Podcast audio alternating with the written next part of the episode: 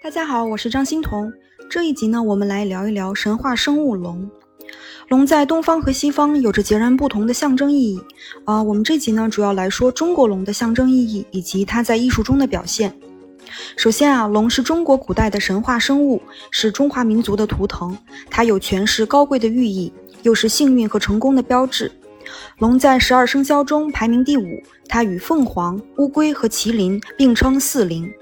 关于龙的起源呢，有很多说法，可以追溯到上古伏羲时代。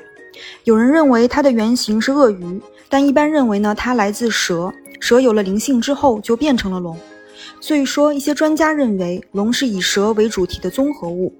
啊，在这里呢，我先解释一下古代对动物的划分。《大代礼记》中记载，古人呢把所有的动物分为裸、鳞、毛、羽、鲲五类，合称五虫。《礼记》中说。有羽之虫三百六十，而凤凰为之长。羽虫呢，羽毛的羽指的是身披羽毛的鸟类，就是说鸟类有三百六十。这里的数字呢是虚指，百鸟之王就是凤凰。第二句，有毛之虫三百六十，而麒麟为之长。有毛之虫呢，指的是走兽类动物，以麒麟为首。第三句，有甲之虫三百六十，而神龟为之长。有甲之虫就是带着甲壳的虫类和水族，以乌龟为首。第四句有鳞之虫三百六十，而蛟龙为之长。这里有鳞之虫，鳞片的鳞指的是体表有鳞甲的动物，一般指鱼类和爬行类。鳞虫的首领呢就是蛟龙。第五句有裸之虫三百六十，而圣人为之长。这里裸虫指的是人类、蚯蚓、青蛙等裸露无毛无鳞的生物，以人为首。我们来看一下在中国古代中对龙的描绘，在《说文解字》中是这样说的：“龙，鳞虫之长，能幽能明，能细能聚，能短能长。春分而登天，秋分而潜渊。”意思就是说啊，龙是鳞虫之首，能隐藏在幽暗深渊当中。也能活跃在光明大地上，能变成细小的生物，也能变成庞然大物，既能延伸又能缩短。春分时刻阳气旺盛，龙能飞升上天；秋分时刻阴气活跃，龙能潜入渊底。所以说呢，龙是一种伸缩自如、灵活应变的生物。在《管子》一书中，对龙是这样描绘的：龙生于水，披五色而游，故神。欲小则化如蟾蜍。欲大则藏于天下，欲上则凌于云气，欲下则入于深泉，变化无日，上下无时，谓之神。意思是说啊，龙生在水里，身披五色而泛游，所以很神奇。它可以变得像蝉和竹那么小。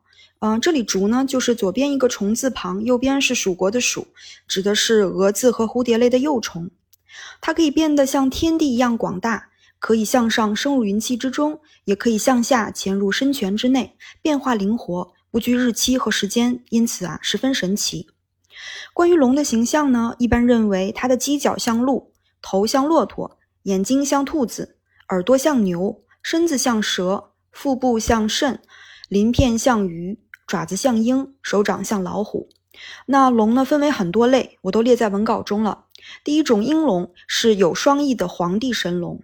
第二种呢是毁龙，毁泛指小蛇，指的是龙的幼年期。古文中有记载，毁五百年化为蛟，蛟千年化为龙。第三种呢是囚龙，指的是一种有角的小龙，也叫角龙。第四种是螭龙，没有角的龙。第五种蛟龙，指的是居于深渊中能发洪水的龙。第六种是青龙，代表东方的灵兽。除此之外呢，还有很多其他种的龙就不赘述了。下面我们来看一看龙作为一种装饰图腾的表现形式。首先要说的是夔龙纹，它最早呢流行于商周时期的青铜器和玉器上，明清时期的瓷器也十分流行夔龙纹。夔纹呢就是那种独角龙的侧面图案。第一个作品是一个夔纹扁足方鼎，出土于商代晚期的殷墟妇好墓中。可以看到，呃，方鼎的局部有倒着的夔龙纹。第二个作品来自故宫博物院，是一个青花夔龙纹罐，来自明朝。罐子的白釉底上有两只首尾相连的夔龙，口中衔着花朵。在大明宣德时期，夔龙纹就开始应用在青花瓷上。到了成化时期已成为瓷器上的经典图案。第二种比较常出现的纹样是云龙纹，龙为主体，云为辅助，龙腾云驾雾或在云间舞动。最早呢出现在唐宋的瓷器上。这里列出的是清朝乾隆年间的青花云龙纹大尊，这个尊的纹饰十分丰富，上面和下面有很多层边饰。它的主体是云龙纹，可以看到啊，龙在片片云朵之间飞舞，十分的秀丽和大气。第三种龙纹是海水龙纹，表现龙游在海水上，比如说故宫博物院的这个青花海水白龙纹扁壶，出自大明宣德年间。一只白龙遨游在苍茫无际的海水中，白龙四肢伸张，须发飘扬，海水波涛汹涌，嗯，给人一种扑面而来的澎湃的感觉。第四种龙纹呢是穿花龙纹，刻画在花间穿梭的龙，在明朝的瓷器上比较常见，比如明朝万历年间的这个穿花龙纹梅瓶，瓶身上是缠枝花纹，两条龙穿梭其间。那龙除了和云、海水以及花搭配以外，还有龙戏珠的形式、龙凤呈祥的形式。清代呢独有的凸尾龙，正面坐着的坐龙，形成圆形的团龙，盘旋在器物上的盘龙等等。那龙爪呢也有讲究，五爪龙一般是天子的专属，四爪是诸侯，民间的龙呢则以三爪为主。下面我们来看一看在艺术设计中的龙。在二零一五年的纽约大都会艺术博物馆慈善舞会上，也就是 Met Gala，珍妮弗·洛佩兹呢穿了一件龙纹的晚礼服，是范思哲设计的。半透明的礼服正面有一只火红色的龙，张开了大口的龙头呢就在前胸的位置，可以看到它的片片红鳞。那詹妮弗·洛佩兹呢还搭配着同色系的手包，十分的霸气。同样在这个慈善晚会上。贾斯汀·比伯穿着一件法国品牌巴尔曼设计的黑色西装，上面绣着盘曲错节的金黄色的龙，从正面袖子一直延伸到背面，龙的刻画非常细致，鳞片和须毛都清晰可见。Gucci 呢曾经也出过一件背后有一条龙的图案的军装外套，意大利品牌罗伯特·卡沃利曾经啊将青花瓷的样式直接搬到了服装上，做成了一件蓝白相间的缎面长礼服。青花瓷图案和丝绸的材质结合在一起，既有中国格调，又有现代气息。